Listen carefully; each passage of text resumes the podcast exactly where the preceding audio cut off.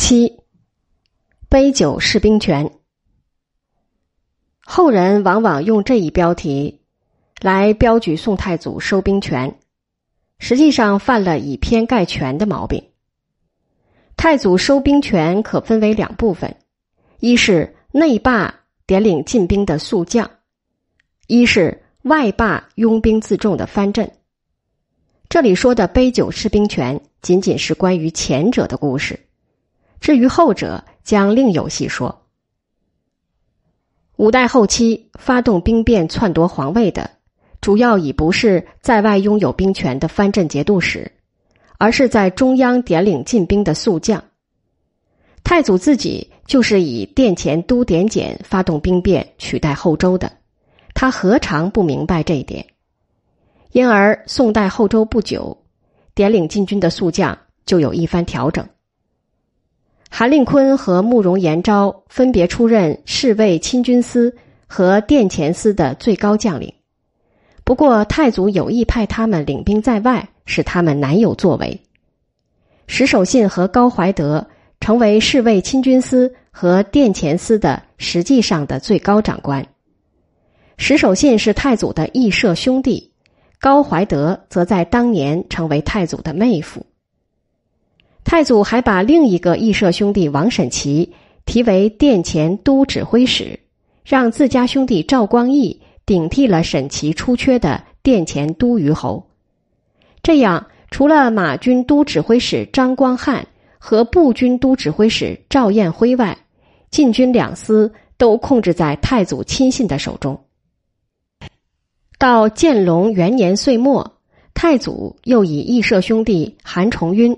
和心腹将领罗彦圭取代了两人。对后周时在禁军中声望资历不在己下的韩令坤和慕容延昭，太祖还是放心不下。建隆二年闰三月，他决定不再任命自己出任过的殿前都点检，同时以石守信替代了韩令坤，从而使禁军高级将领成为太祖清一色的嫡系亲信。太祖认为，由亲朋故友执掌禁军，就不再会发生推翻宋朝的兵变。开国宰相赵普却不以为然。君臣有一段对话，太祖说：“他们肯定不会背叛我的，你何必那么担忧呢？”赵普说：“我倒不是担心他们反叛，只恐怕他们不能控御部下。军伍间万一有作孽者，到那时就由不得他们了。”这几乎是以陈桥兵变的前例来提醒太祖，立即领悟了。建隆二年七月一天晚朝结束，太祖与石守信、王审琦等故人饮宴，待酒酣耳热之后，他摒去侍从，对这些禁军宿将说：“我没有你们就没有今天，但做天子也太艰难了，倒不如当节度使来的快活。”我现在是长年累月不敢睡上一个安稳觉啊！守信等人忙问何故，太祖说：“这不难明白，天子这个位置谁不想坐坐呢？”守信等都叩头道：“陛下何出此言？如今天命已定，谁敢再怀异心？”太祖说：“你们没有异心，你们麾下的人要贪图富贵怎么办？一旦把黄袍加在你身上。”你要不干也办不到啊！宿将们知道受到猜忌，弄不好就有杀身之祸，便一边叩首一边流泪，请求太祖指示生路。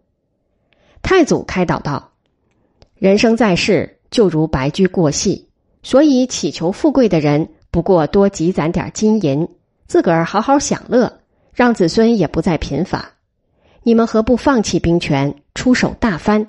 选择好的田宅买下来，为子孙置下永久的基业，再多收些歌儿舞女，每天饮酒作乐，以终天年。我与你们互结婚姻，君臣之间两无猜疑，上下相安，岂不很好？将领们见太祖交代的如此明白具体，次日，石守信、高怀德、王审琦、张令铎、罗彦圭等。都上书称病，求解兵权。太祖一概允准他们出镇地方为节度使，除天平节度使石守信还名义上保留侍卫亲军马步军都指挥使的空名外，其他宿将的禁军职务都被撸去了。到建隆三年，石守信的虚名也被剥夺了，从此侍卫亲军马步军都指挥使这一职位不再任命。为了履行互结婚姻的诺言，太祖将自己的两个女儿分别许配给石守信和王审琦的儿子，又让其弟光义做了张令铎的快婿。太祖通过政治联姻，让这些高级将领消弭离心倾向，共保富贵。这就是罢去宿将、点进兵的杯酒释兵权。不过，有史家考证。太祖虽有收宿卫大将兵权一事，但酒酣耳热的那个细节，纯属戏剧化小说性的传闻。我们尽可忽略杯酒的细节，而关注释兵权的本质。实际上，太祖在这里推行的是经济赎买政策，即以土地财货收购兵权。其后，宋代武将普遍热衷于兼并土地。贪渎财货，与这一赎买政策也不无关系。杯酒释兵权后，禁军发生明显变化。其一，禁军将领权势大为削弱，原先九个将领减为四个，殿前司的正副都点检和侍卫亲军司的正副都指挥使不再设置，侍卫马步军都虞侯长期空缺，仅剩。四个职位较低的将领，朝廷也总是任命资历浅薄、才干平庸的将领出任，例如韩崇晕、刘廷让、崔彦进、张琼，都是比较容易驾驭的，不能对皇权构成威胁。有一个故事可以为证：乾德元年，太祖曾打算召符彦卿典掌禁军，赵普极力反对。以为燕青在后周末以为藩镇，又是周世宗的岳父，名位太盛，不宜再委以禁军兵柄。太祖说：“你为何总怀疑燕青？我待他不能再好，他岂能背叛我？”赵普说道：“陛下何以有负周世宗？”太祖默然无语，收回成命。其二，禁军三衙体制开始形成。由于侍卫亲军司不设正副都指挥使，自然分为侍卫马军司和侍卫步军司，再加上殿前司，便合成三司，也称三衙。侍卫马军都指挥使、侍卫步军都指挥使和殿前都指挥使构成所谓三帅，三衙鼎立，互相牵制。改变了过去由禁军将领一人统帅各军的体制，成为宋朝一项基本的军事制度。既然讲到禁军，不妨将宋代兵制的若干问题一并在此说明。太祖时代已逐渐形成枢密院、三衙统兵的新体制，这种体制用宋人的话来说，就是祖宗治兵之法，天下之兵本于枢密。有发兵之权而无握兵之重，京师之兵总于三帅，有握兵之重而无发兵之权。而没有出征，则由皇帝临战命帅，所任命主帅往往并不是三衙将领，这样就把兵权一分为三，各有职守，相互制约。宋朝因此没有成为继五代以后第六个由禁军将领发动兵变推翻统治的王朝。不过利弊往往是共生的。由于统治过严，政出多门，虽然消除了拥兵悍将对中央皇权的威胁，却造成了各自为政、动辄掣肘、缺乏协调、难以统筹等弊病，在相当程度上削弱了宋军的战斗力。禁军是宋朝的正规军，是宋军精锐所在。为了提高禁军的作战力，乾德三年（九百六十五年）。太祖命全国挑选骁勇善战的士兵，登记造册送至京城，补充禁军缺额。同时选拔强悍士兵作为兵样，分送各地照样募兵。后来又以木挺为高下之等，散发诸州依样遴选。这样就保证禁军中都是身强力壮的士兵。禁军每隔两三年甚至半年就变动驻地，实行所谓更戍法。这时将领却不随之同行，使得兵无常帅，帅无常师。更戍法的目的，一是使士兵均劳役，知艰难，识战斗，习山川，不致骄惰；二是使兵将分离，防止两者形成根深蒂固的亲党关系。铲除骄兵悍将犯上作乱的内外部条件。然而，兵将分离、更番叠数，不利于同心协力的战斗团队的形成，其削弱战斗力的消极影响是显而易见的。在兵制上，宋代实行强干弱支、内外相制的方针。宋代军队分禁兵、乡兵、乡兵和番兵四种。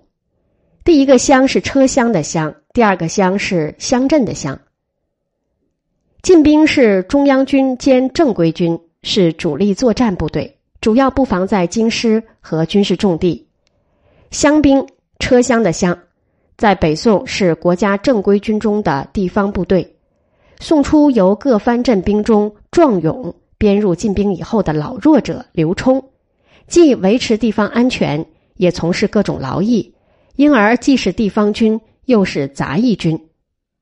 乡兵、乡镇的乡是保卫乡市的非正规地方军，一般按户籍抽调壮丁组成，也有招募的。番兵是边境少数民族组成的非正规边防军。